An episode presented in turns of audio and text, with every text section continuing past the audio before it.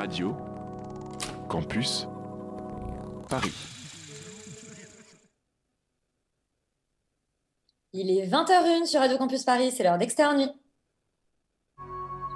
Down to business. I got my wild cherry diet Pepsi, and uh, I got my blackjack gum here, and I got that feeling. Mm, yeah, that familiar feeling that something rank is going down out there. Oui, non, non, vous vous trompez pas, il s'agit bien d'une apostrophe. hein. Voilà, je m'adresse à vous, chers spectateurs. Don't ever feed him after midnight. She's alive! Alive! ready to party. I'm sorry, Dave. I'm afraid I can't do that. I'm a man! Well, nobody's perfect.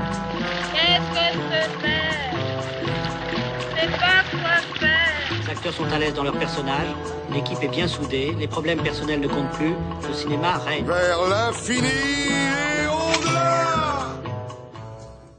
21 nuits et confinée de nos chroniqueuses a été testée positive au Covid et par solidarité, toute l'équipe est cas contact. Pas de jaloux, ce soir c'est chacun chez soi, mais tous en direct. Et malgré la distance, on a misé sur un programme de qualité avec Un prince à New York 2, le premier long métrage d'Amy Poehler intitulé Moxie, et The Fanatic, un nanar avec John Travolta.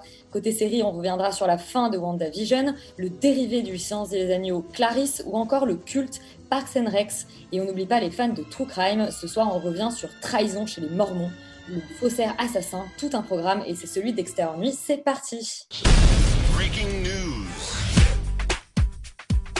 Ah là là, Léa, même avec la distance, maintenant, on a les petites jingles, c'est absolument fantastique. Et ce soir, euh, tu commences ces news avec une, une très bonne nouvelle euh, concernant euh, euh, papa, ou peut-être même, peut-être maintenant, papy Spielberg. Tout à fait, Elisabeth. Euh, Steven Spielberg euh, a annoncé qu'il fera un film autobiographique sur son enfance. Et ce sera Michelle Williams qui pourrait incarner sa mère. Voilà, alors qu'il aura 75 ans cette année, Steven Spielberg sur son passé. Euh, après la sortie du remake de la comédie musicale West Story, il se consacrera donc à l'écriture et à la ré- réalisation de cette histoire semi-autobiographique autour de ses années en culotte courte dans les années 50 en Arizona. Hein, C'est un projet très en cours depuis plus de 20 ans. C'est appelé After School, puis Growing Up et I'll Be Home. Euh, ce sera quand même, on peut noter que ce sera la première fois que le réalisateur reviendra, puisqu'il n'avait pas scénarisé ses films depuis euh, Intelligence Artificielle en 2001. Voilà, le casting du petit Steven Spielberg euh, n'a pas encore commencé, mais la production du film a annoncé que le film devrait le tournage devrait débuter cet été pour une sortie en 2022. Moi, je suis très déçue parce que je croyais que c'était E.T., euh, le film autobiographique sur l'enfance de Steven Spielberg. Euh, bonne nouvelle, moins bonne nouvelle, on avait adoré le film Bronx, euh, nous chez Extérieur Nuit, et on apprend que c'est pas terminé, Olivier Marshall et le Bronx. Et non, ce n'est pas fini. Olivier Marchal prépare une suite de Bronx sous la forme d'une série. Le polar marseillais sorti euh, l'an dernier a cartonné sur la plateforme Netflix et donc il devrait bientôt se décliner sous une autre forme. Voilà, donc euh, on a appris que euh, on reviendra donc à Marseille en compagnie d'Olivier Marchal euh, pour début 2022 et la série reprend en fait à là où s'arrêtait euh, euh, le film. Donc, on devrait retrouver euh, une partie du casting. Bronx et, et Balle perdue partagent notamment euh, ce point commun en fait d'être les films internationaux les plus vus sur Netflix. Euh, ils sont à plus de 80 millions de vues aujourd'hui. Bronx a été même classé numéro 3 aux États-Unis. Euh, Olivier Marchal a de quoi se réjouir et les producteurs aussi. Ouais, mais pas nous, hein, dis donc, euh, de savoir que c'est ces films-là français qui cartonnent dans le monde entier. Après une adaptation en série, une adaptation tout court, celle de Harry Potter, L'enfant maudit. Tout à fait. Il y a deux semaines, je vous parlais d'une concernant Voldemort, euh, adapté par des Français fous furieux. Euh, eh bien, en ce moment, on, se penche sur la question d'adapter ou pas euh, la suite d'Harry Potter, Harry Potter et l'enfant maudit, une pièce de théâtre euh, écrite par Jack Thorne et ensuite adaptée euh, d'un livre diffusé en, librairie depuis euh, 2016. Euh, L'idée serait que, en gros, euh, Warner Bros. a, bien l'intention en fait, de continuer à exploiter la, franchise Harry Potter, même si une série avait été euh, annoncée euh, en développement sur la plateforme HBO Max. Là, l'idée, c'est de ramener l'univers de Harry Potter sur, les, sur grand écran. Pour l'instant, le projet semble encore assez lointain. Euh, on suppose en effet qu'il ne sera pas simple de faire revenir Emma Watson, qui a annoncé publiquement euh, il y a peu qu'elle a arrêté sa carrière de comédienne, mais également Daniel Radcliffe ou Rupert Grint, ou même tous les autres acteurs de l'époque au casting. Mais euh, le PDG de Warner a bien annoncé qu'il avait très envie d'adapter cet enfant maudit. donc on va certainement encore beaucoup entendre parler de Harry Potter dans les années à venir. Et alors, on sait qu'on ne peut pas vraiment euh, skier cette année, euh, mais n'empêche, l'Alpe d'Huez est quand même présent. Tout à fait. Le festival de devait se tenir là, au mois de mars euh, à l'Alpe d'Huez en Isère sera finalement en ligne, mais ils ont annoncé quand même la sélection officielle des longs métrages qui seront labellisés Festival de l'Alpe d'Huez 2021, comme l'avait fait de Cannes en 2020 pour, pour les films qu'il aurait voulu sélectionner. Euh, la liste est assez longue, mais on va retrouver plusieurs films qui sont quand même assez attendus, notamment un film qui sortira à la fin mars sur la plateforme Amazon Prime, c'est Je te veux moi non plus, film de Inès Reg et de son compagnon Kevin Debonne, réalisé par Rodolphe Loggia. Euh, on retrouvera également La fine fleur de Pierre Pinault avec Catherine Fro. On retrouvera le très attendu Le discours de Laurent Tirard, une adaptation d'un des romans de Fab Caro. Mais on retrouvera également Zai Zai Zai Zai de François Dezania, adaptation aussi d'une bande dessinée de Fab Caro.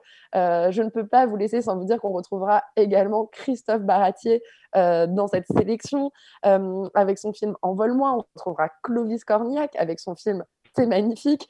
On retrouvera aussi euh, pardon, Eric Laven avec euh, un chez ma fille. Eric Laven a vous annoncé qu'il s'apprête à tourner la suite barbecue qui s'appelle Plancha et qui sera tournée en Bretagne. Euh, et puis, bien sûr, dans, le côté tradition, on retrouvera les Tuches 4 d'Olivier Barou et aussi des films et un, et un tour chez ma fille d'Eric Laven et peut-être moins attendu un film euh, pardon, je, me perds. Moins attendu, un film de Christopher Thompson, tendre euh, et saignant, et euh, un film de Mouloud Achour, Les Méchants, qu'il a réalisé avec Dominique Baumard. Et quand tu as dit Christophe Baratier, j'ai cru un instant que tu avais dit Christophe Barbier et j'ai eu encore deux fois plus peur. Euh, ta connexion buguait un tout petit peu, Léa, mais on a eu évidemment euh, largement l'essentiel de ton message. On va maintenant euh, passer au premier film ce soir. C'est Un prince à New York de la suite du film culte avec Eddie Murphy. You must heed my words before I'm gone, my son. Now, you will be king. But the throne must pass to a male heir. Hakim, it appears you have a son who must be found. Yuri, tu as eu la chance de voir Un prince à New York 2. Est-ce que tu es déjà un, est-ce que tu es un fan du premier volet? Alors, je ne l'avais jamais vu. Et Ah. euh, voilà, et je l'ai vu euh, euh, pour l'émission euh, Bravo. après avoir vu le 2. Donc euh, j'ai fait une espèce de, de voyage dans le temps un peu étrange où j'ai commencé par voir la suite avant de voir l'original. Et alors, euh, comment dire, euh, l'original euh, raconte l'histoire d'un prince héritier d'un royaume fictif africain euh, qui s'appelle le Zamunda euh, et, euh, qui, euh, et qui du coup va un peu se rebeller contre la, les normes et, et- et les, et les règles totalement caduques et obsolètes euh, de la monarchie de sa famille pour plus ou moins trouver l'amour. Et donc il va faire un voyage à New York et donc on va voir à travers ses yeux un peu de jeune, de jeune homme naïf et idéaliste le Queens et ça va donner lieu à tout un tas de quiproquos, tous plus truculents les uns que les autres. Et dans le 2, eh bien, c'est un petit peu l'inverse, puisque Eddie Murphy donc, a, grandi, il est maintenant roi du Zamunda suite à la mort de son papa, et, il, se rend- il n'a pas d'héritier mâle, alors ça c'est un problème, il n'a que des filles. Et donc, euh, euh, magie du scénario, on lui dit, mais tu sais quoi, quand tu été à New York il y a 30 ans, tu as eu une histoire d'amour euh, d'une nuit avec une femme, et, et elle a eu un, un- enfant mâle, et c'est donc lui ton héritier. Alors, Eddie Murphy va le chercher, le ramène aux Zamunda, et là, c'est donc l'inverse, c'est-à-dire que c'est des Américains qui viennent aux Zamunda et découvrent les traditions toutes plus racistes les unes que les autres. De ce beau pays fictif. Euh, je- le, film est, vraiment une merde. euh, c'est très compliqué de, dire autrement. euh, je, je- ça n'est pour moi ni drôle, ni bien écrit, ni bien joué. C'est d'un goût terriblement douteux par moments, où ça joue vraiment sur tous les clichés de ce que les, euh, ce que les Américains euh, mettent sous l'onglet euh, Afrique. Donc, on a du tam-tam, des danseuses qui twerk, des, des, comment dire, des seigneurs guerriers complètement abusés, joués par Wesley Snipes. On, a, on a vraiment énormément de, de clichés qui, sont un peu gênants, je trouve, en 2021. Euh, surtout que, surtout qu'en fait, moi, j'étais assez surpris de voir que le premier film étrangement échappe à pas mal de ces choses-là tout en faisant pas mal la même chose. C'est-à-dire que il va euh, aussi montrer une espèce de cliché et une, espèce de vision totalement fantasmée de ce pays euh, africain fictif, mais comme on n'est pas là pour se moquer ou, de- ou pour montrer la tradition de ce pays et que ça sert juste comme une sorte de- comment dire, de prétexte pour faire cette métaphore et raconter cette histoire d'un prince héritier qui va plus ou moins se rebeller contre, contre les règles établies par, par, des générations avant lui, en fait, c'est pas très grave et ça n'est pas si gênant. Euh, alors, que dans ce, dans- dans ce film-là, c'est vraiment la, la foire aux clichés et, euh, et à la représentation euh, hautement problématique et, gênante. Et d'autant plus que le, le- film est hyper paresseux, il n'invente aucune nouvelle vanne, il se base totalement sur les vannes du premier. Alors donc en plus si on n'a pas vu le premier, euh, on comprend pas forcément tout. Moi c'était mon cas, je trouvais ça juste euh, euh, consternant, gênant. On fait des blagues sur la taille du pénis d'Eddie Murphy, on fait on fait plein plein de blagues de ce type-là. C'est c'est pour moi c'était un moment extrêmement gênant que j'ai passé. J'étais même assez énervé et assez consterné par ce que j'ai vu, mais bon voilà c'est c'est c'est- c'est la, c'est la fin d'une carrière quoi qu'on voit devant nos yeux. C'est Eddie Murphy qui, qui, qui va vers ses derniers jours probablement et, et on lui souhaite quand même tout le meilleur pour, euh, pour la suite. Et quel lourd fardeau que d'être chroniqueur euh, chez Extérieur Nuit, euh, euh, Yuri, et d'avoir à, voir des merdes, comme tu dis. Laurent, euh, sur le papier, mauvais goût et racisme, c'est un programme qui peut te plaire, ce Prince à New York 2. Euh, c'est un programme qui peut me plaire euh, malgré, euh, malgré euh, la, la- comment dire, la faiblesse du film, euh, sachant que moi, je le trouve un peu raciste, mais moins raciste que Black Panther, donc du coup, je ne sais pas trop où le caser. Euh, non, en fait, c'est comment dire, c'est une espèce de suite excessivement paresseuse euh, d'un clairement un peu au bout du rouleau pour voilà Eddie Murphy qui clairement n'a plus grand chose à foutre de rien et, et ressort les vieux pots pour essayer de faire des meilleures soupes, mais vu qu'il les a pas utilisés depuis longtemps, c'est quand même pas terrible. Faut avouer qu'en fait, le premier film, moi, je l'avais vu quand j'étais petit, quand il passait à la télé, parce que je l'ai pas vu à l'époque. C'est un film de 1988 euh, et qui date en fait d'une époque où, euh, où Eddie Murphy était une méga star. C'est-à-dire qu'en fait, il remplissait des stades, il faisait des cartons partout. euh, et c'est un film qui est produit par Eddie Murphy et réalisé par John Landis, qui est clairement là pour cachetonner, parce que bon, on voit clairement pas les- la vision de John Landis dans le film du tout. Euh, Eddie Murphy joue euh, quatre rôles avec des maquillages euh, super abusés, euh, avec des personnages voilà, qui, pouvaient reprendre dans qui pouvaient exister dans ses stand-up. En fait, il en faisait des caisses, etc. Le film est, le premier film est un, film en fait qui avait un gros carton, mais qui était pas génial, mais qui euh, n'avait rien de problématique et qui se regardait euh, euh, assez gentiment euh, avec un petit peu d'ennui. Euh, le deuxième, au contraire, en fait, euh, fait quand même le, le, le- enfin, arrive en fait réussit à être euh, plus gênant, plus, promé- plus problématique et plus gravos qu'un film sorti en 1988. Donc, euh, ce qui est, euh, quand on y pense, assez incroyable. Ah, moi je trouve que c'est un Euh, exploit d'être d'être plus raciste que dans les années 80. je suis assez d'accord.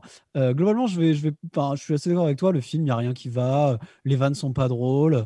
euh, Il y a euh, des moments gênants de racisme euh, un peu plus. euh, euh, un peu plus abusés que, que, que ce qu'on pouvait attendre. Surtout qu'en fait, le premier film, euh, tout, ce que, tout ce qui est ultra exagéré, tout ce qui est vraiment beaucoup dans la caricature et dans l'absurde, est plutôt marrant parce qu'en fait, tout simplement, on tape sur la famille royale euh, du Zamunda et donc en gros les, les usages complètement absurdes d'une famille royale et, et la, la- quantité invraisemblable d'argent qu'ils peuvent, qu'ils peuvent avoir.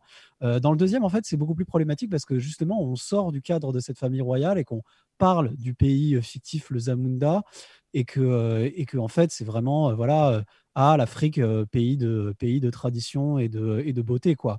Un peu à l'américaine, un peu à la, à la, Black Panther, mais je dirais un peu moins pire, même s'il y a quand même quelques personnages, notamment l'espèce de personnage de sorcier qui, qui est vraiment genre inexcusable. Enfin, c'est- hallucinant. C'est une espèce de vieillard qui porte des dreads, qui parle avec un accent dégueulasse, qui est évidemment joué par Eddie Murphy avec un, avec un maquillage pas possible. Bon, franchement, j'ai l'impression de voir un film euh, daté alors qu'il vient à peine de sortir euh, et que euh, clairement, ils n'ont pas donné, sont pas donné beaucoup de mal pour le faire. Et ça se voit à chaque instant. Et c'est dommage parce que, en fait, Eddie Murphy, c'est un type qui, a eu une belle carrière, qui a fait des choses vraiment sympas, vraiment marrantes, même si évidemment c'est un peu vieilli. Et là, clairement, on en est très très loin. Et donc, bah, grosse déception, quoi, même si on n'en attendait pas forcément grand-chose. Bon, et ben après Wakanda euh, Forever, on va dire euh, Zamunda for Never. Et euh, on va passer à quelque chose d'un peu plus rigolo que ma blague. Enfin, sur le papier, c'est Amy Poehler, Amy Poehler qu'on adore et qu'on retrouve dans Parks and Recs à la fin de l'émission, mais qui euh, a réalisé un long métrage qui s'appelle Moxie. Hey, Mom, what do uh, 16 year olds care about? When I was 16, all I cared about was smashing the patriarchy and burning it all down. Girls constitute a revolution. Did you hear rankings are already starting? Emma Cunningham's just gonna get ranked most bangable for the second year in a row. Kiara Pascal for best ass. Caitlin Price will take best rap. It's so nice not to be on anyone's radar. Totally. Et je sais pas ce qui m'a pris d'ailleurs en intro, je- j'ai rajouté que c'était un premier long métrage. C'est pas du tout le premier long métrage d'Amy Poehler qu'on connaît euh, avant tout comme actrice, mais qui est aussi une réalisatrice, je crois, à peu près depuis, euh, depuis 5 ou 6 ans. Léa, qu'est-ce que ça raconte, Moxie? Eh bien, écoute, Elisabeth Moxie, ça raconte l'histoire de Viviane, euh, qui est la fille d'Amy Poehler dans le film, qui est au lycée en première euh, dans la banlieue de San Francisco et euh, qui cherche un peu un but à sa vie parce qu'elle doit postuler pour les universités et on lui demande de raconter une cause qui lui tient à cœur. Et elle va s'inspirer de l'adolescence de sa propre mère, donc interprétée par Amy Poehler, euh, qui était euh, une vraie rebelle pendant son adolescence pour euh, mettre à bas le sexisme et le patriarcat dans son établissement scolaire. Moi, j'ai- été mi-emballée, mi-déçue par ce film. On ne passe pas un, mauvais moment. Je, l'ai regardé d'une traite. J'ai eu des, moments un peu fou rire, mais je m'attendais vraiment à, de la comédie, de la high school comédie, du teenage movie euh, du type de Mean Girls, euh, réalisé par, euh, par la, la, la, copine de, de Amy Poehler, Tina Fey, sa, sa comparse de toujours. Donc, je m'attendais plutôt à quelque chose voilà, où on, va justement aller sur un terrain un peu caricatural, alors que là, on est finalement dans un truc assez, assez réaliste. Il y a des clichés qui, en fait, ont déjà été vus dans, à la fois dans, cette série horrible, euh, 13 Reasons Why, euh, mais aussi euh, dans euh, d'autres films plus récents, comme Tall Girl, comme, en fait, pas mal de teenage movies euh, produits par Netflix. Euh, il y a deux choses qui sont assez intéressantes. C'est, je pense, de parler du peut-être recul du militantisme féminin euh, chez euh, la nouvelle génération qui peut parfois se baser sur des acquis. Moi, je pense qu'il y a autant de militantes euh, aujourd'hui que quand moi j'étais au lycée, mais c'est une déception parce que j'aurais aimé qu'il y en ait plus aujourd'hui que quand moi j'étais au lycée. Donc là-dessus, je trouve qu'il y a un propos qui est assez intéressant. Euh, mais voilà, les, manières de lutte, euh, en passant par le fanzine, en placardant des trucs dans un lycée, en faisant des fausses listes, ça reste quand même très limité. Il n'y a pas, si tu veux, il n'y a pas un énorme challenge. Euh, on- est sur un film où il n'y a pas un enjeu de vie ou de mort ou un enjeu terrible de euh, on te pose un peu au début qu'elle a besoin de, de cette mission pour euh, réussir à intégrer Berkeley, mais derrière, finalement, ça devient plus l'enjeu du film. Il y a cette espèce de pseudo-histoire d'amour avec ce mec qui est dans sa classe qui, euh, pendant l'été, a pris 20 cm et est devenu BG. Et en fait, elle le connaît depuis la maternelle, mais pour la première fois, ils s'intéressent un peu l'un à l'autre. En fait, lui, c'est un allié. Euh, bon, voilà, en fait, c'est quand même très attendu, très cliché. Il y a une scène qui est assez, assez caviar d'une d'une grosse dispute vers la fin du film où justement. euh, elle fait un peu sa crise d'ado et, et- et c'est une scène qui est à la fois jouissive parce que je pense que ça dénonce aussi un peu euh, tout ce qu'on peut euh, croire de la militante hystérique et tout ça, et, ça joue de ce cliché-là. Et en même temps, du coup, ça l'alimente, tu vois, ça alimente le côté, tu es engagé, donc tu es forcément un peu folle, ou il y a forcément un moment où tu vas péter les plombs. Et moi, ça, ça m'a même un peu dérangé. Euh, bon, Amy Poehler est, toujours assez géniale, finalement, euh, c'est elle qui sauve un peu le film. Moi, j'ai été quand même un peu euh, mi-raisin devant ce film en me disant, ok, on essaye de parler de la nouvelle génération et de son combat féministe, et finalement, à part trois hashtags, ce film pourrait très bien se passer dans les années 90. Et le discours qu'il pose sur euh, les avancées du, militantisme euh, et du féminisme ne change pas non plus des années 90. Finalement, il n'y a pas de regard un peu nouveau. Et le recul sur euh, les personnages féministes au cinéma n'est pas tellement fait non plus. Enfin, y a pas, je m'attendais en 2021 à avoir un recul plus intéressant sur ces personnages de milieu féministes euh, que, euh, que ce qui est présenté dans le film. Donc pour moi, c'est quand même une déception. Après, voilà, j'ai pas envie de vous décourager à le voir parce que je pense que ça reste une des teenage comédies les, les, les plus intéressantes, enfin les plus sympas à regarder de, ces dernières années sur euh, Netflix. Mais euh, ça rock pas The Casbah comme euh, j'aurais pu l'espérer. Et visiblement, c'est pas facile d'être moderne en 2021. Euh, Rita, est-ce que toi aussi tu es mi-figue, euh, mi-raisin devant ce moxie de, euh, d'Amy Pollard? Bah oui, je suis même euh, mi euh, déçue, mi euh, très très déçue parce que j'adore Amy Poehler et j'adore le pitch de base. J'aurais adoré voir une vraie comédie sur Netflix. Déjà les comédies high school, enfin Amy Poehler, elle, elle, a, coécrit Mean Girls, qui est pour moi le, slogan d'une génération. C'est exceptionnel Mean Girls. Et puis là, juste l'écriture est tellement paresseuse. C'est très Netflix. Et encore une fois, ça me conforte dans l'idée que Netflix a le don de, de- de- d'édulcorer et de calmer tous les films qu'on leur propose parce qu'en fait en termes d'écriture, euh, je parle même pas de formellement parce qu'il n'y a aucune proposition dans ce film, que ce soit dans l'esthétique ou dans les plans, tout est très basique et, et fade. Mais là, c'est surtout, euh, on crée de la diversité juste pour créer de la diversité, sans essayer de comprendre les enjeux qui viennent derrière et les dynamiques que ça va devoir créer, parce que le pitch de base est super. Et en fait, on garde juste le slogan de girl power. Et comme tu, comme disait Léa, en fait, c'est, c'est un peu, euh, ça aurait pu être réalisé dans les années 80, en fait. Et ça, alors que depuis, là, on est dans la, genre la quatrième vague féministe. Ok, le film introduit l'intersectionnalité à un public très jeune, ce qui peut être pas mal, mais en même temps, c'est une toute petite ouverture. C'est vraiment genre, ils ont, ils ont mis leur, leur doigt de pied dans l'eau et après, ils ont rendu compte que c'était froid et c'était là, mon Dieu, on est Netflix, n'oubliez pas.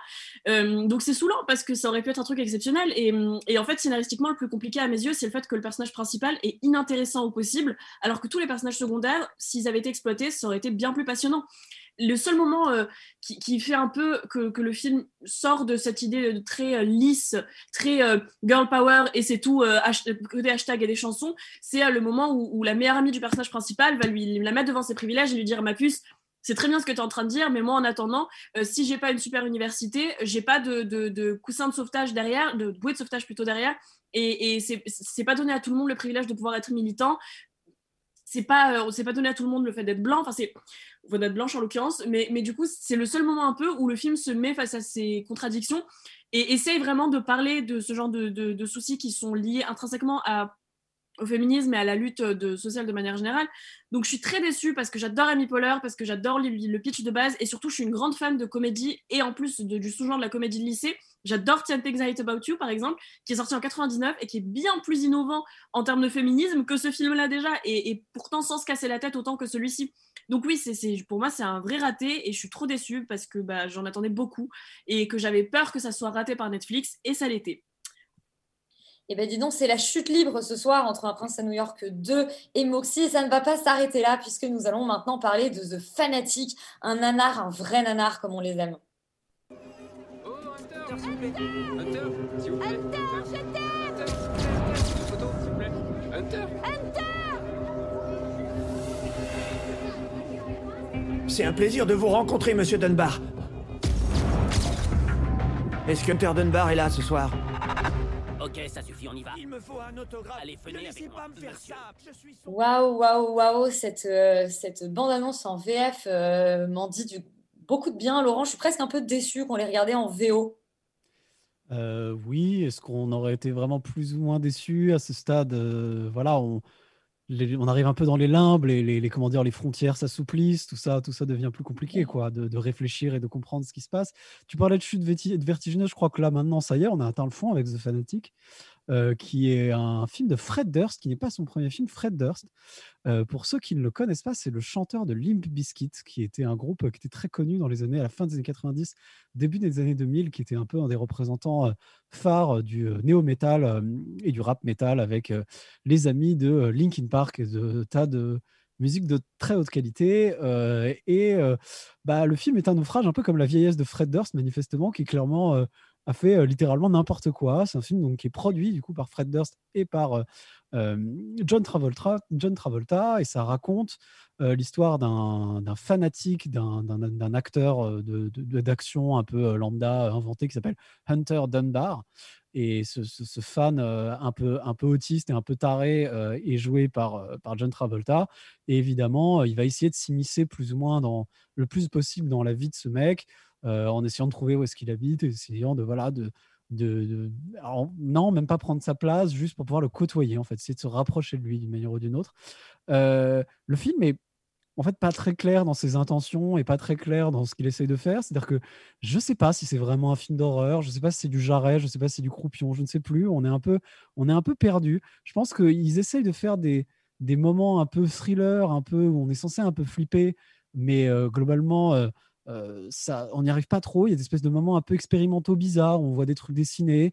Euh, en fait, ce qui est marrant, c'est que il y a, y a une volonté de faire une espèce de film d'horreur, parfois avec des côtés un peu gore, parfois avec des côtés un peu dérangeants et tout, mais, avec une prétention mais incroyable et euh, une, comment dire un, un- une réalisation extrêmement faible, d'autant que la prestation, d'acteur de, comment dire de, de John Travolta est exécrable. C'est-à-dire que vraiment, j'ai rarement vu euh, un, un mec aussi mal joué de toute ma vie. Euh, Il y a vraiment beaucoup de trucs qui, qui vont pas du tout, du tout. Et en fait, le film est, est un mauvais nanar. C'est-à-dire que pour moi, ça fait plutôt partie des mauvais nanars, plus des, plus des navets euh, un, peu, euh, un, peu, un peu difficiles à regarder. Mais c'est parce que, parce que franchement, c'est vraiment trop mauvais et que euh, et qu'on sent que, je sais pas, il y, a presque trop de budget, en fait, il y a presque trop conscience de, de ce que le mec est en train de faire pour, pour qu'on ait vraiment un côté dadaïste et fun. Mais, mais par contre, c'est sauvé par les moments où on voit John Travolta faire littéralement n'importe quoi. euh, parce qu'à chaque fois qu'il apparaît à l'écran et qu'il parle, on rigole. quoi. C'est-à-dire que c'est tellement laid, c'est tellement raté, c'est tellement foireux qu'il y a des moments où on rigole. Je ne sais pas si je pourrais conseiller ce truc. Honnêtement, je pense pas. Euh, maintenant, euh, s'il y a des déviants euh, un peu sales qui ont bien aimé Limp Bizkit et qui veulent tomber de haut, eh ben, peuvent, ils peuvent regarder ça. Et sinon, ceux qui aiment bien voir John Travolta faire, faire l'abruti, bah, vous pouvez, mais vous pouvez arrêter au bout d'un quart d'heure parce que ça suffit. Quoi. Ça suffit au bout d'un quart d'heure, mais Rita, tu l'as quand même regardé en entier, ce fanatique. Et oui, oui, je l'ai regardé très bien accompagné. C'est le chef-d'œuvre de l'année. Voilà, c'est le petit bijou qui me qui fait que je suis heureuse de me réveiller le matin. C'est d'une finesse dans l'écriture, et quand je dis fin, c'est que le scénario, je pense, faisait deux pages, et que pour tout le reste, on a demandé à John Travolta d'improviser en se basant sur ce qu'il pensait être le comportement d'une personne autiste. Euh, la direction des acteurs et actrices est très précise, en ce qu'elle est constamment ridicule et complètement absurde. D'ailleurs, je dis actrice, mais je devrais pas parce qu'il y a donc une femme à la narration, ce qui déjà en soi devrait être illégal, ce genre de narration, qui est à l'écran trois minutes en tout et pour tout. Une autre qui est reléguée au, rang de l'ex, qui est l'ex-femme qui est un peu chiante mais qu'on voit que 10 secondes. Et la dernière, ben la dernière, elle chope un mec puis elle se fait tuer la scène d'après. Richesse des personnages, vous dis-je.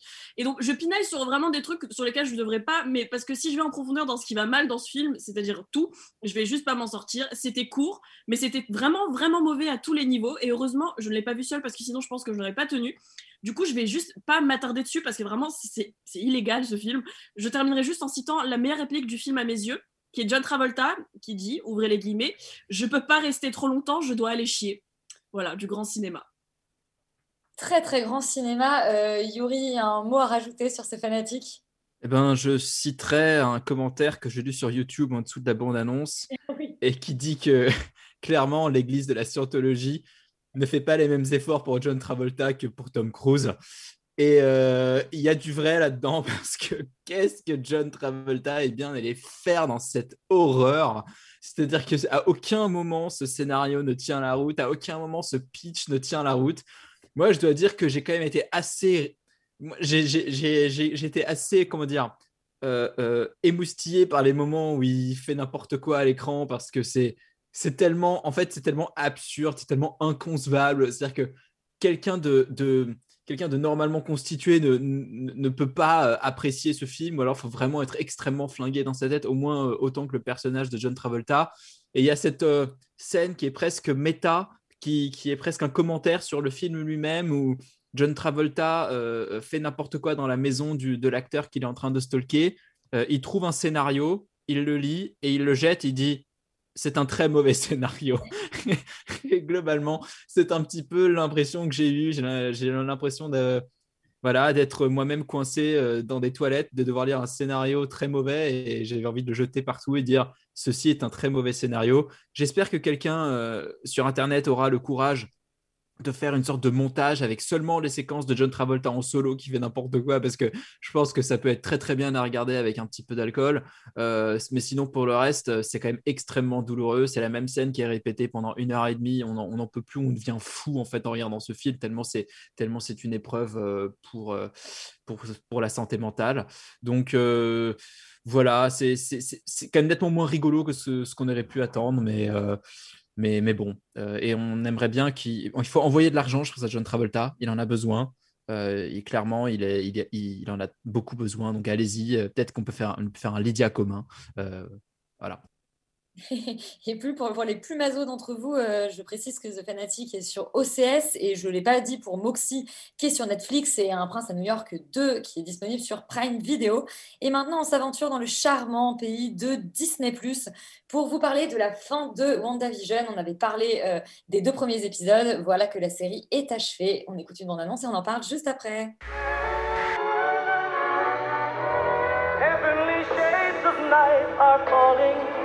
It's twilight time. Wanda and Vision, aren't we a five pair? This is our home now. I want us to fit in. Oh, this is gonna be a gas! Where did you two move from? How long have you been married? And why don't you have children yet? Our story. Carly, on s'en rappelle, on avait parlé des deux premiers épisodes de WandaVision et on était un peu, bah, comme pour reprendre l'expression de Léa tout à l'heure, mi-figue, mi-raisin. Euh, Il y avait des choses qui nous emballaient, d'autres moins. Euh, Qu'en est-il du verdict final maintenant que la série a été entièrement diffusée? Qu'en est-il du verdict final? Eh bien, c'est bien ce que je pensais. Euh, c'est pas une série qui a un grand intérêt, si ce n'est euh, sa fin, entre guillemets. Euh, je vais reprendre un petit peu ce que je disais euh, la dernière fois, c'est-à-dire que c'est une série qui met en scène des sitcoms euh, de plein d'époques différentes, donc années 50, 60, 70, euh, 80, 90. Et ce qui me dérangeait, c'est que je trouvais que l'aspect sitcom en lui-même n'avait pas un assez grand intérêt. Et je trouve que malheureusement, ça fait de cette série une sorte d'épisode bouteille qui permet un peu de, de, sécuriser le MCU. Euh, le MCU, donc c'est-à-dire les, les, les, les nouvelles phases entre la fin de Endgame et la nouvelle phase du MCU. Et euh, on essaie de mettre des petites intrigues comme ça pour, pour pouvoir nous, recentrer les personnages, pouvoir relancer un petit peu, savoir qui seront les prochains méchants, on commence à nous parler de Mephisto, tout ça. Et malheureusement, euh, je trouve que ça marche pas parce que il faudrait que la série euh, soit indépendante. Il faudrait que la série soit euh, stylée en elle-même, sans qu'on ait besoin de savoir quel est euh, un pont entre deux phases du MCU. Et euh, on va me dire oui, mais tu sais, le MCU, c'est une grosse machine, euh, c'est un espèce de pack, il y a beaucoup d'argent derrière. Ok, je comprends. Mais les, les histoires de ces super-héros, déjà de base dans les BD, euh, étaient intéressantes. On arrivait à prendre des personnages déjà écrits et à leur faire vivre des choses assez fortes. Et pour moi, c'est un peu l'exercice du scénariste qui est un peu un exercice raté. Après, pour moi, c'est pas une série qui est très maligne. C'est-à-dire que on nous vend ça comme finalement une série qui nous parle du deuil. Euh, D'ailleurs, il y a plein de, de, comment dire, de spectateurs qui ont fait le rapprochement entre les cinq étapes du deuil et les, cinq étapes un peu de ce que vit Vanda. Euh, moi, je suis désolé, euh, juste montrer l'étape de la dépression par le fait qu'on montre Vanda en survette chez elle et pas nous l'intégrer à l'histoire de manière plus intelligente, ben, en fait, ça marche pas. L'émotion est complètement artificielle. Il faut que je ressente ça parce qu'on me le dit et pas parce que je le sens. Et c'est ça que je trouve un petit peu dommage, c'est que pour moi, cette série, elle peut pas être cool si jamais vous avez déjà vu des séries dans votre vie. Tout le monde dit que cette série, elle est révolutionnaire, qu'elle est incroyable, que c'est ce qui se fait de mieux en ce moment. Je suis désolé, ce n'est pas vrai. Enfin, je veux dire, à moins que vous soyez né après 2005, cette série, elle n'est pas euh, révolutionnaire. C'est un bon divertissement, ça peut être OK, mais enfin, je veux dire, euh, il y a eu des tas de choses entre-temps euh, qui, ont, qui ont été vraiment des, des séries qui ont été innovantes. Euh, je sais pas, quand moi, on parle de séries qui traitent du deuil, je pense à Six Feet Under, je pense à The Leftovers, je pense à Légion, même des choses, tu vois, qui, prennent un peu des choses un peu fantastiques. Euh, et là, là, c'est des séries qui ont été révolutionnaires, qui ont été incroyables, mais une personne qui a vu ces, ces, trois séries-là peut pas venir ensuite me dire ah non mais Vendavision tu verras c'est hyper cool. Non Vendavision il y a énormément de facilité. Je veux dire même la série s'appelle Vendavision Vision on ne le voit jamais il ne sert à rien. Euh, ce personnage ne sert à rien alors que c'est censé être le co-personnage principal. La fin se termine en Deus Ex Machina mais interdit par la loi. Et, et même ce délire des sitcoms qu'on nous vend comme le principe de la série, il est uniquement justifié euh, par une espèce de, de, de, de, truc un peu nul dans l'avant-dernier épisode qui, pour moi, n'a pas vraiment lieu d'être. C'est pas parce que cette fille, elle a grandi avec ses parents, avec ces sitcoms-là, que du coup, ça va justifier toute cette art narratif. Moi, c'est beaucoup de fa- facilité de scénario. Le seul truc que je sauve un petit peu dans la série, c'est le personnage de Agatha Harkness, euh, qui, est, euh, qui est magnifiquement interprété par Catherine Hahn, qui a même son propre générique qui est devenu un mème. Euh, et c'est hyper dommage parce que même ce générique-là, qui est hyper sympa, il aurait pu être mille fois mieux apporté pour avoir un, espèce d'impact beaucoup plus grand. Enfin, moi, ce, ce personnage-là, j'avais compris que ça allait être le méchant dès la bande-annonce parce que forcément, c'est le seul personnage que tu vois rigoler de manière un peu maléfique. Et même pour ce personnage-là, s'ils avaient été un tout petit peu plus su- subtils, ça aurait pu vraiment créer un effet euh, cool comme dans Twin Peaks ou dans Gravity Falls. Quoi. Donc pour moi, c'est un peu un raté, euh, même s'il y a beaucoup de, beaucoup de budget derrière et que ça se regarde. Mais c'est pas incroyable. Faut arrêter. Bon, bah, un immense gâchis que ce WandaVision. Rita, est-ce que c'est un diagnostic que tu partages? Mais en fait, j'ai l'impression que le MCU est en train de, faire une, de fabriquer une nouvelle façon de faire du cinéma et de la série qui se base exclusivement sur le fan service, sur le fait que le public ait envie de voir ou de revoir ou de re-revoir les mêmes personnages. Et ça se complète aussi dans le fait qu'on a l'impression que la mort n'est plus définitive et qu'on peut réassocier certains personnages ensemble, les rebooter. Puis en fait, c'est toute l'économie du comics qui est en train de se transposer au cinéma et à la série. D'ailleurs, il- le MCU brouille énormément les, limites entre ce qui est une, une série ce qui est un film. Donc déjà, juger ça comme un produit cinématographique à part entière, je trouve que c'est assez compliqué.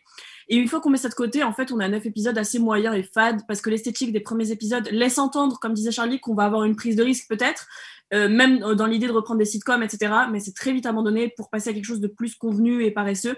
Et puis les derniers épisodes sont assez esthétiquement dégueulasses, je dois dire. Donc euh, tout ça, en fait, même l'alchimie entre Paul Bettany et Elisabeth Olsen, elle, c'est pas suffisant pour régler tous les problèmes de ton et surtout de scénario de la série. En fait, ça devient une chasse au trésor où on cherche des Easter eggs à tout bout de champ et où on fabule plus sur les théories et sur ce que ça va apporter au MCU plus tard que sur la série elle-même. On va plus regarder la série pour elle-même, mais pour le pont qu'elle va constituer avec les autres personnages, les autres trucs qui vont venir s'inscrire dans le MCU. Du coup, on, cherche tout le temps à se mettre dans la big picture, à être dans l'expectative et à attendre de voir ce que, ce que ça va devenir. Et oui, genre moi je sauverais juste la chanson It's Been Agatha All Along parce qu'elle est géniale, mais mais euh, mais globalement c'est c'est dommage parce que enfin, moi j'aime beaucoup ces personnages et en fait le MCU m'a fait rentrer dans le, cinéma d'une certaine manière. Quand j'ai commencé à m'intéresser au cinéma c'était par le MCU donc j'ai quand même un peu de tendresse pour ces personnages que, j'apprécie et j'aime beaucoup les actrices et acteurs. Mais, au final c'est très difficile de vraiment regarder ça sans se dire que c'est une série faite pour attendre un film ou attendre une série ou attendre autre chose. Et c'est c'est jamais vraiment une série qui existe en elle-même pour exister et pour euh, donner lieu à quelque chose de pour être une vraie proposition artistique en elle-même. Et du coup c'est triste mais bon. On regarde parce que je regarde toujours parce que j'ai quand même envie de savoir ce qui va se passer mais c'est bête parce que c'est plus du cinéma ou de la télé à ce moment-là. Donc voilà je suis un peu déçue euh, mais je, je jette pas tout disons. Tu jettes, euh, tu jettes pas tout, tu gardes un générique. Euh, Yori, est-ce que tu sauves quelque chose de WandaVision ou tu enfonces le clou? Oui, alors moi, en fait, j'avais cette impression un peu étrange en regardant euh, d'apprécier et de détester en même temps. Et j'en suis arrivé à la conclusion qu'effectivement, ce qui a fait la grande qualité des films Marvel à leur début, c'est euh, l'univers étendu. Et ce qui en fait aujourd'hui la plus grosse faiblesse, c'est l'univers étendu. C'est-à-dire que les, films n'existent plus que dans, cette, dans, cette, dans ce paradigme-là, comme euh, l'ont dit Charlie et Rita. Moi, ce qui, m'a- en fait, m'a le, plus déçu là-dedans, c'est que, en fait, si on réfléchit bien, il y a au fond de cette série, au fond du fond du fond, un postulat qui est assez, qui est assez intéressant et assez, euh, et moi que je trouve euh, en fait hyper passionnant, euh, c'est de dire que pour contrer le deuil, parce que parce que parce que son, son être aimé est mort, ce personnage-là de Scarlet Witch, enfin de Wanda, va créer une- une simulation totalement absurde dans laquelle elle se sent en sécurité et dans laquelle elle va faire évoluer les gens plus ou moins selon ses désirs. Et ce postulat, en fait, il aurait pu être génial à raconter avec ces personnages-là. Malheureusement, on ne connaît pas le personnage de Wanda parce qu'elle est apparue dans trois scènes euh, sur quatre films. On ne connaît pas non plus très bien le personnage de Vision. Et surtout que le mystère de la mise en place de cet univers parallèle est complètement euh, détruit à l'épisode 2 ou 3, où on nous explique qu'en fait, plus ou moins, tout ça est une simulation et blablabli et blablabla. Donc en réalité, tout ce qui aurait pu faire le cœur émotionnel euh, de, de- cette proposition, qui, à mon avis, si elle avait été bien traitée, aurait pu être passionnante et aurait pu raconter quelque chose d'hyper intéressant, euh, finalement est complètement brouillé, comme on l'a déjà dit 14 fois ce soir, par, euh, toutes, les, par toutes, les, euh, les, toutes les références à l'univers étendu, avec des personnages qui viennent tout brouiller, et puis on comprend plus rien. Et puis effectivement, euh, chapeau euh, de rendre euh, aussi laid euh, les deux derniers épisodes où sont passés les 150 millions de budget, je ne sais pas. Je ne sais pas et je doute que Laurent ait la réponse à cette question. Eh ben écoute, euh, si seulement je l'avais, je serais nettement plus riche. Non, euh, le... bah écoute, non, je vais, je vais pas rajouter grand-chose. Euh, moi, quand j'ai vu la bande-annonce de ce truc, je me suis dit, ah cool, ça va être comme Légion, mais en moins bien. Euh, résultat, c'est même pas ça. C'est-à-dire qu'en fait, c'est c'est un petit divertissement rigolo avec quelques petites idées marrantes à base de qu'est-ce que c'est que les, qu'est-ce que ça veut dire les super-héros dans les sitcoms? Bon, euh, du coup, ça m'amuse sur quelques épisodes. Euh, mais le début, je trouve, est assez longuet et a du mal à vraiment démarrer euh, pour faire un truc digne de ce nom. Je trouve la fin euh, honteuse. Globalement, ça fait une dizaine d'années, moi, que j'attends plus grand chose de Marvel. Euh, c'est pas avec cette série que ça va changer quoi que ce soit. Euh, Il y a de temps en temps des trucs un peu marrants. Enfin, euh, ça, ça, Marvel, ça n'a jamais vraiment été très intéressant. Et euh, ça fait, je te dis, déjà un bon moment que c'est les plus du tout. Donc, je, voilà, bon, peut-être qu'on sera surpris un jour, hein, qui sait. Mais en tout cas, c'est pas avec WandaVision qu'on le sera, à mon sens. Bon, et ben voilà, vous avez entendu notre avis absolument unanime et relativement consterné en fait sur la série WandaVision. On continue euh, dans la qualité avec euh, Clarisse, euh, série dérivée du Silence des agneaux.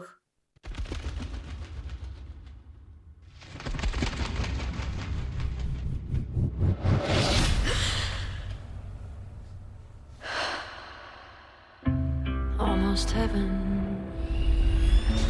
West Virginia. You are a woman with a very public reputation for hunting monsters. I can't have a reputation. I've only done it once. It's time you own that reputation. It's time to come out of hiding, Starling. Charlie, euh, Clarisse n'est plus interprétée par Jodie Foster, il n'y a plus Anthony Hopkins.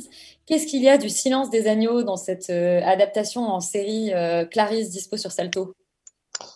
Bah, je sais pas, peut-être le, le- une forme de silence que j'ai euh, quand on me demande de parler de cette série, euh, puisque je trouvais cette série totalement inintéressante. Euh, vraiment, déjà, le, le début, les dix premières minutes, c'était absolument insoutenable.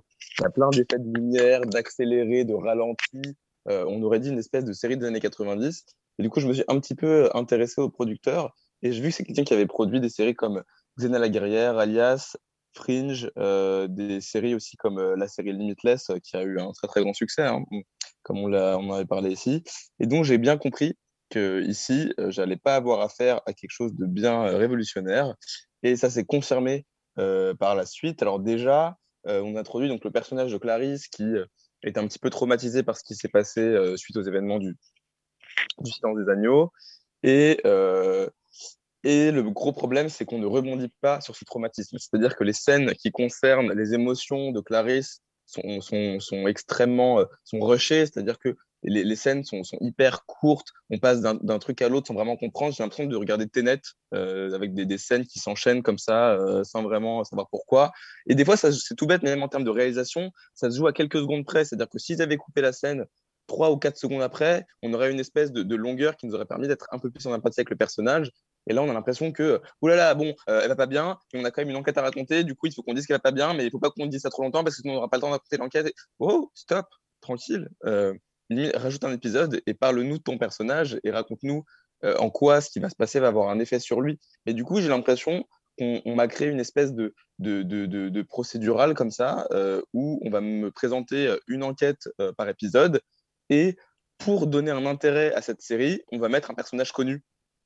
Sauf que, bah, en fait, ce personnage, déjà de un, euh, il n'est pas très intéressant. C'est-à-dire que ce qui faisait le, le, l'intérêt du personnage de Clarisse, c'est son duo avec Hannibal Lecter. Hannibal Lecter n'étant plus là, le personnage de Clarisse, on s'en fiche un peu. Et euh, surtout que les, scénaristes n'ont pas réussi à rendre justement ce personnage un peu intéressant euh, dans, sa relation émotionnelle avec euh, elle-même, avec les victimes, avec les médias, assez pour que cette série soit réellement intéressante.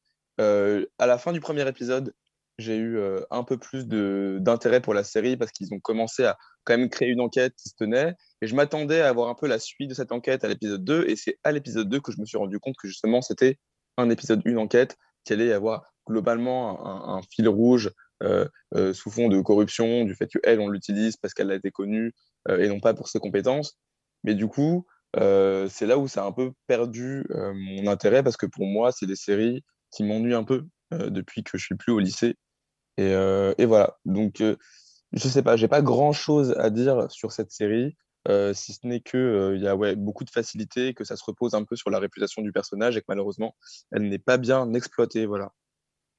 Yuri, est-ce que Clarisse, que tu as un peu plus d'indulgence envers Clarisse? Euh, non, j'avais été en fait assez charmé par la bande-annonce qui promettait quelque chose d'un peu étrange, d'un peu lugubre, d'un peu Twin Peaksien. J'ai très très vite déchanté par euh, en fait le conservatisme formel de cette série et même dans son écriture, on est dans quelque chose qui est tellement bateau, tellement plan-plan, tellement rebattu. Euh, Enfin, il y a littéralement une scène où on nous présente, tu sais, tous les personnages membres qui font partie de l'équipe par leur fonction. Donc on a le docteur, le mec qui s'est tiré, euh, machin. Et alors toi, Clarisse, qu'est-ce que tu sais faire? Donc c'est vraiment cette espèce d'écriture euh, de vraiment du, siècle même avant-dernier, je dirais, avec une, euh, forme de oui, de, oui, de, désuétude presque. C'est comme un peu Le Prince à New York, c'est-à-dire que c'est une série de 2021, on a l'impression que c'est une série de 1964. Euh, serait, euh, on aurait pu faire plus de choses avec ce personnage. C'est dommage euh, de l'avoir gâché aussi vite, parce que dès le premier épisode, on comprend que ça va pas trop tenir la route. C'est un peu comme Charlie, je me suis dit, ah tiens, on va suivre une enquête un peu sur le long cours, mais quand j'ai compris que c'est un procédural, j'avoue que ça m'a totalement, ça m'a totalement perdu. Eh ben, quelle émission, quelle émission, les amis, euh, que euh, de la qualité, que des programmes qu'on aime. Euh, heureusement, on revient sur le culte Parks and Rex, dont en fait, l'intégrale est dispo sur Salto, donc c'est l'occasion d'en parler. Hello, I'm Leslie Nope from the Pawnee, Indiana. no! No! No! From the people who bring you The Office. It's a wooden walkway. It's over a drain, so it's a bridge. Parks and Recreation on DVD. The best day of the year! You guys are really cute together. I'm cute together with everybody. Bon, c'est trop bien, on a la bande-annonce des DVD. Euh, Rita, Parks and Rex, euh, c'est une série un peu fétiche? Oui, c'est un peu, euh, c'est une de mes séries doudou que je revois avec grand plaisir en ce moment. Et alors, c'est l'histoire du quotidien des employés du département des parcs et loisirs de l'État de l'Indiana dans une ville fictive minuscule qui s'appelle Pawnee. Donc euh, l'intrigue en fait est surtout centrée sur la directrice adjointe Leslie Knope, qui a beaucoup d'ambition euh, professionnelle et surtout politique, et qui est une, une femme qui, a- qui veut aller très loin dans la vie. Et euh, en fait c'est un mockumentary comme The Office, donc c'est-à-dire dont, dont d'ailleurs c'est dérivé. Et en fait c'est filmé comme un faux documentaire où quelqu'un viendrait et filmer le, euh, filmer le quotidien un petit peu de, ce bureau, euh, qui globalement a pas de grande fonction. hein. C'est un bureau où ils sont censés s'occuper des parcs et des trucs fun dans la ville, euh, de, dans cette ville paumée de l'Indiana où il n'y a pas grand monde et euh, où ils sont connus que parce que c'est la quatrième ville la plus obèse des États-Unis. Globalement, tout est crado. Enfin, c'est pas, c'est vraiment pas une ville sympa où habiter. Mais en fait, tout tient sur Leslie Knope et sa, sa volonté à toute épreuve. Elle est tout le temps positive, même quand tout foire. Et c'est pas, euh, pas énervant en fait, parce que ça peut vite être énervant des personnages ultra positifs tout le temps. Mais Leslie Knope, en fait, on s'attache très vite à elle. Et je pense que c'est ça qui fait la force de cette série, c'est que tous les personnages sont tellement attachants. Et euh, en fait, c'est une satire politique et sociétale quand on la regarde vraiment dans ce cas-là, le plus brillant, parce que on est dans, du coup de la politique de, de, local, mais, de très très local et très particulier, et ça fait qu'on voit toutes les, toutes les absurdités, mais vraiment débiles des États-Unis et tout ce qui, toutes les contradictions que ce pays peut avoir. Et pour moi, c'est du pur génie scénaristique, et particulièrement dans l'écriture. Euh, donc, euh, c'est une comédie, mais, moi, quand je vois ça, ça me déprime parce que je me dis que plus rien ne pourrait être plus drôle que ça. Enfin, personnellement, je ris vocalement, ce qui est très rare euh, devant Parks and Rec. C'est, on a des personnages qu'on adore aimer ou qu'on aime détester pour certains. Y a des intrigues complètement loufoques de politique euh, avec euh, Amy Poehler qui du coup est géniale. Et donc ouais c'est un plaisir de revoir cette série. Je suis, en, je suis, en, train de tout me revoir. Et tout le cast de Aziz Ansari et Jones mais surtout Aubrey Plaza, Nico Ferman et Chris Pratt. D'ailleurs c'est, là qu'on a connu Chris Pratt. Et hum, qui sont juste des merveilles. Donc j'ai envie de dire à la terre entière d'aller regarder cette série parce que ça fait tellement du bien. Et après la première saison qui fait six épisodes qui sont assez moyens parce que la série se cherche encore en fait, le vrai pilote à mes yeux, c'est ce septième épisode qui est le premier de la saison 2 où tout s'emboîte comme il faut, où l'écriture trouve son ton. Et du coup, après, c'est juste du pur kiff. C'est, vraiment. Euh, c'est des épisodes de 20 minutes et faites, faites-vous ça en ce moment particulièrement où le, où le vibe est nul. C'est parfait. Et, euh, voilà, Parks and Rec, c'est trop euh, mon, ma série doudou en ce moment. Il faut regarder ça. Léa, il faut regarder ça. Toi aussi, euh, tu te rebattes l'intégrale de Parks and Rec Ouais, mais ça m'arrive euh, régulièrement. C'est un peu comme un rituel, comme euh, remater euh, Two Friends euh, dans le désordre en partant de la fin et en revenant jusqu'au début pour pas se prendre le coup de vieux ou pour bien se le prendre comme il faut. Euh, Parks and Recreation, pourquoi j'ai envie de vous inviter à revoir cette série aujourd'hui? Parce que ça nous parle quand même de l'absurdité euh, de, l'administration. Et je pense que cette absurdité administrative qui est montrée dans Parks and Recreation, aujourd'hui, elle trouve un écho dans ce qu'on est en train de vivre, dans tous ces grands débats euh, qu'on vit à l'ère du Covid, de- des décisions qui doivent être prises. Et on se dit parfois, non, mais euh, ils sont réunis assis à un bureau, ils ont fait un bingo, euh, quel, département on confine et pour combien de jours? Enfin, tu as vraiment l'impression qu'ils qu'ils ont, qu'ils ont pris des décisions de façon complètement loufoque. Et, là, on passe un peu dans l'envers du décor, on découvre une satire euh, de l'administration euh, américaine et de la bureaucratie, et, et c'est très jouissif pour ça. Je pense que c'est aussi une série qui est vraiment intergénérationnelle. Moi, je l'ai fait découvrir à ma mère qui a 65 ans pour la première fois à Noël, qui est tombée fan euh, du personnage de Tom Haverford, joué par Aziz Ansari, qui joue un personnage indienne euh, et qui est absolument euh, macho comme pas possible, mais euh, en même temps extraordinaire. Je pense que c'est une série qui va oser dénoncer bien plus que ce qu'elle aborde en surface.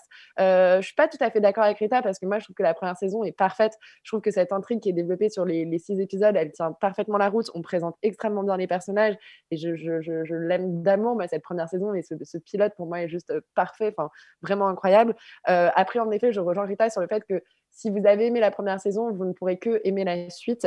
On ne s'en lasse pas. Il y a des nouveaux personnages qui arrivent au fur et à mesure. Il y a des personnages qui évoluent énormément. Je pense notamment au personnage euh, interprété par Aubrey Plaza qui joue la stagiaire et euh, qui a vraiment trouvé son ton euh, très dark dans cette série. Et par ailleurs, un des fun facts, moi, que, j'ai beaucoup aimé dans cette série, c'est que les auteurs de la série sont allés en fait sur le terrain, ils sont allés dans des petites villes et ils sont allés rencontrer les personnages, enfin les, personnes qui bossent dans l'administration et au parc et loisirs de, certaines petites villes, notamment en Indiana.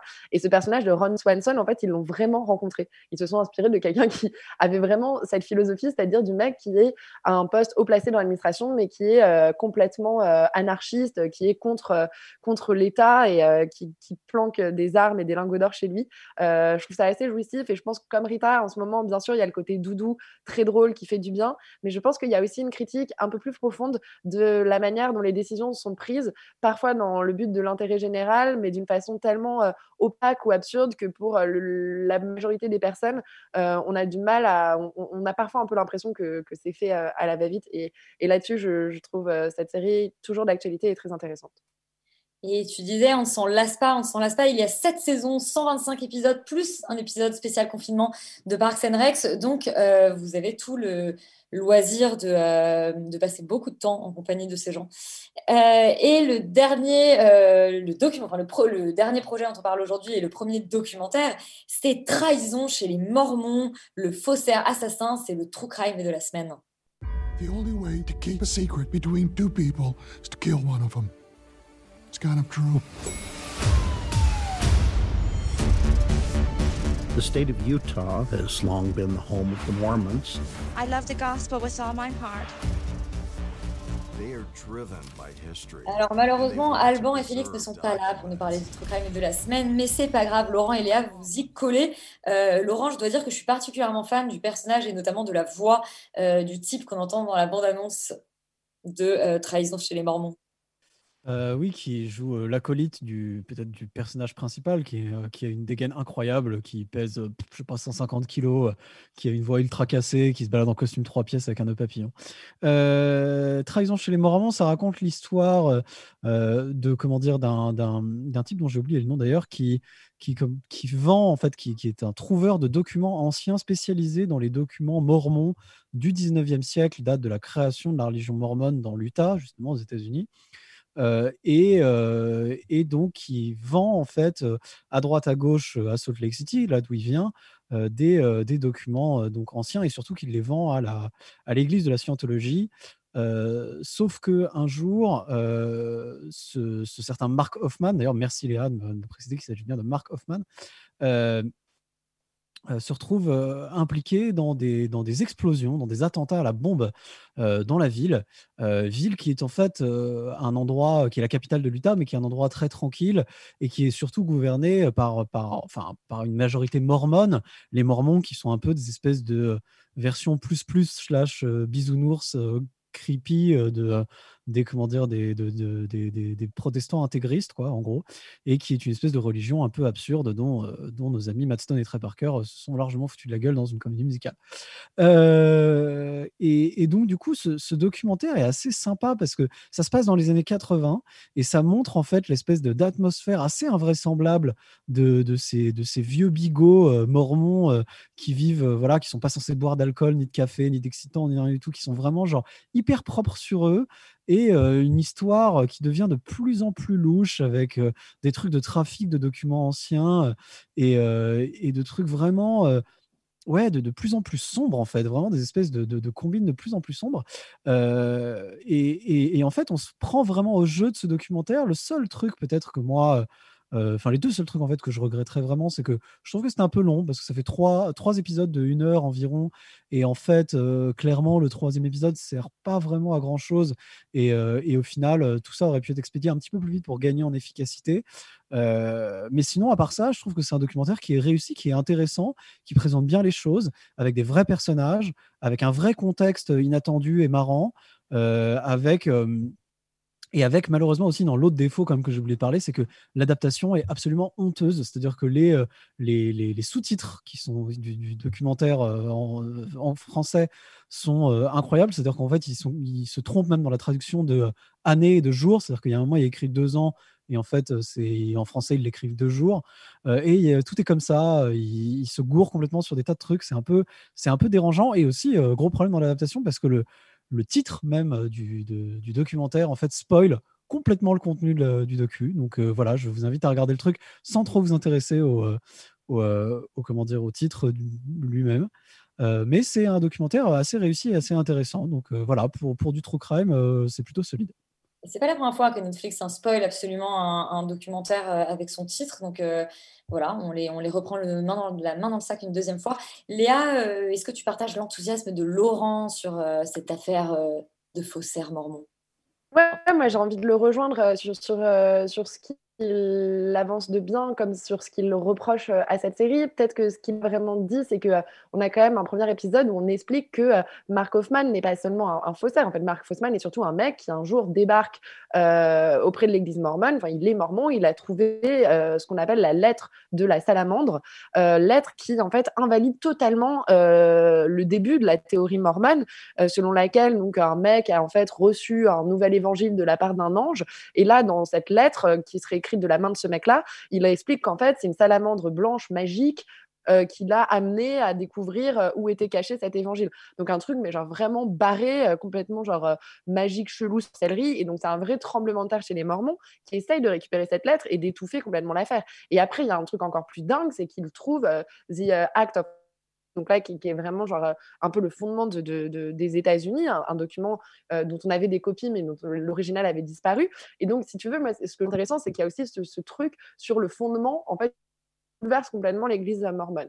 Moi, je rejoins Laurent sur le fait que c'est trop long. En revanche, moi, j'ai eu du mal à, rentrer dedans, le premier épisode, justement parce qu'il y a tous ces détails euh, autour de l'église mormone, de sur quoi elle est basée et tout, et qu'en fait, ils survolent un peu ça parce qu'ils n'ont pas le temps de rentrer dans les détails. Et du coup, j'ai un peu eu du mal à rentrer dedans.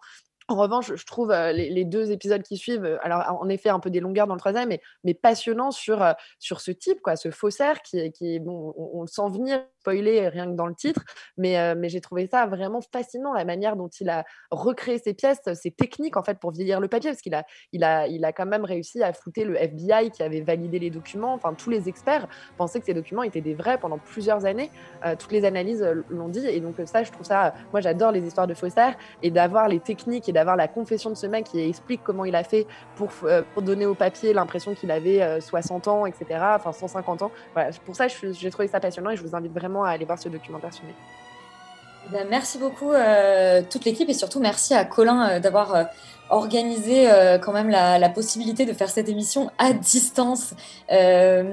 Mais en direct malgré tout. Externus est terminé, mais surtout vous restez sur Radio Campus Paris puisque maintenant c'est l'heure de la bringue. Et nous, on se dit à la semaine prochaine.